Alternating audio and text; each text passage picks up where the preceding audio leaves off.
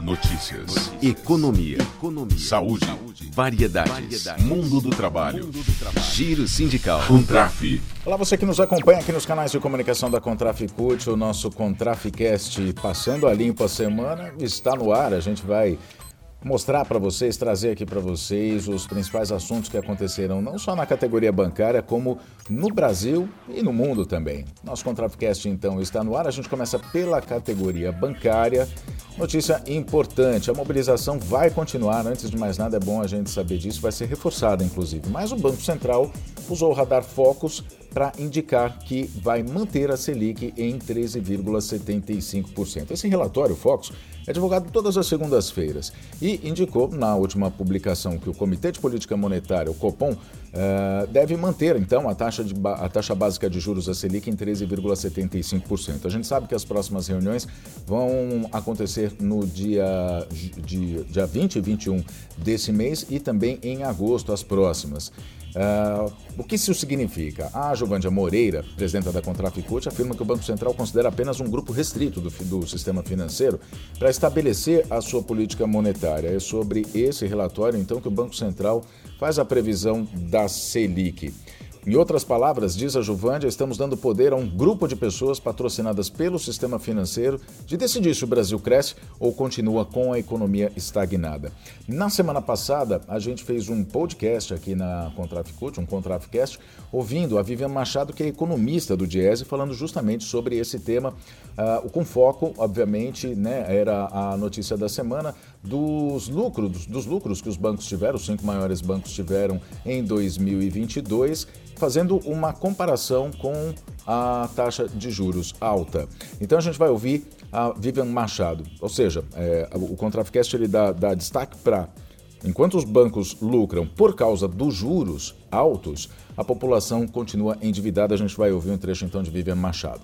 Pois é, o resultado do banco, dos bancos, dos cinco maiores bancos em 2022, foi basicamente resultado dessa alta taxa de juros que o Banco Central proporciona e, por consequência, os bancos elevam é, consideravelmente todas as demais taxas e aí sai do nosso bolso, sai muito do nosso bolso e é tirado muito do próprio governo também, né? Porque os bancos detêm aí 30% da dívida pública, né? Então, eles ganham muito das operações de crédito, eles ganham com as taxas de juros das operações de crédito, eles ganham com os títulos e valores imobiliários, parte disso do próprio governo. É, eles ganham, inclusive, do próprio Banco Central, porque eles têm que deixar recursos lá, são as aplicações compulsórias, recursos que eles não mexem, que eles não fazem nada com ele, fica parado lá e está rendendo, está rendendo a Selic. Então, uhum. é, eles ganham de todos os lados. Mesmo que eles paguem mais para captar no mercado, com, a, com essa alta taxa de juros, eles ganham muito mais. Então, eles ganham muito da gente mesmo. Tanto é que a gente tem aí, quanto maiores essas taxas de juros, maior a inadimplência, maior o endividamento das famílias, maior a dificuldade né, na economia. Mais notícias, notícia boa agora, financiários tiveram reajuste de 4,04% já a partir desse mês. Esse índice é referente ao INPC, medido pelo IBGE. Inflação acumulada nos últimos 12 meses, mais 0,3% de aumento real. E isso é resultado da Convenção Coletiva de Trabalho, que tem duração de dois anos, de 2022 até 2024. A atuação do movimento sindical em defesa dos trabalhadores garantiu esse reajuste. Semana foi marcada também por protestos no Santander. Na terça-feira, isso aconteceu. Né? Bancárias e bancários de todo o país uniram forças em um Dia Nacional de Luta contra as políticas adotadas pela direção do banco. Foco dos protestos foi o fechamento de agências físicas, também a redução de postos de trabalho que têm sido feitas, ah, as demissões têm sido feitas recentemente, além da demanda por melhores condições de segurança nas unidades. O Banco Santander, apesar do lucro o ano passado, é, fechou 394, veja só, 394 unidades no Brasil. Curiosamente, os quatro maiores bancos do país lucraram 24,7 bilhões de reais no mesmo período. Vale lembrar ainda que o maior lucro do Santander, que é um banco espanhol, está em nível mundial, o maior lucro do banco é do Brasil. Reforma tributária. Aconteceu essa semana, no dia 6 de junho, o segundo módulo do curso de formação sobre reforma tributária, curso organizado promovido pela Secretaria de Formação da Contraficute em parceria com o DIESE e com o Instituto Justiça Fiscal. Esse curso teve o objetivo de ampliar o conhecimento, enfim, as informações sobre a reforma tributária para além do que a mídia tradicional acaba divulgando e trouxe informações sobre os projetos em tramitação no Congresso Nacional e as propostas alternativas que propõem formas progressivas de tributação. Para quem ganha mais, pague mais e para quem ganha menos, pague menos impostos, além de mudar a prioridade da base de tributação, ou seja, de onde o imposto é cobrado. E agora notícias gerais do Brasil. Mês de junho é mês do orgulho LGBTQIA. Contraficute sempre atuou nas mesas de negociação em defesa da população LGBTQIA, nas condições de trabalho bancária, melhores oportunidades, respeito, fim do assédio. Enfim, a gente tem um recado sobre o mês, vamos ouvir. Nós conquistamos nosso espaço na política, nos bancos, nas empresas, no mercado de trabalho como um todo. E por mais que o caminho perfeito ainda esteja bem distante, nós não temos tempo para perder no seu preconceito antigo. Nosso olhar é para frente, é para o amor que nós trazemos. E no final, toda essa luta é para mostrar que, independente da orientação sexual, todos nós somos humanos. Junho, o mês do orgulho LGBT QIA. Broken made whole. Broken made whole. Agora, a economia, a estabilização dos preços dos alimentos e a queda nos preços da gasolina ajudaram o IPCA, que mede a inflação oficial no país, a cair no mês de maio, ficando em 0,23%, queda de 0,38% em relação ao mês anterior, quando foi 0,61%. Esse resultado ficou abaixo da expectativa do mercado financeiro, que estimava em 0,33%. Os dados do IPCA, que medem a inflação para quem ganha de 1 a 40 salários mínimos, divulgado, né, foram divulgados na quarta-feira pelo IBGE e mostram ainda que a alta acumulada do IPCA nesse ano é de 2,95%.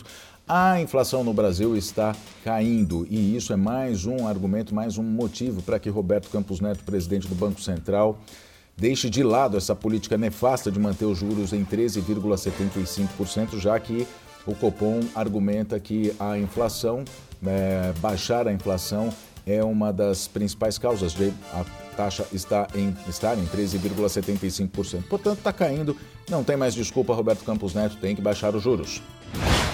Por falar em juros altos, até a Confederação Nacional da Indústria fez uma pesquisa que foi divulgada também na quarta-feira, que revela que 71% das empresas no Brasil apontam a alta taxa de juros Selic, definida pelo Banco Central, que é independente, como principal impeditivo para que elas tenham acesso a crédito, tanto de curto como médio e de longo prazo.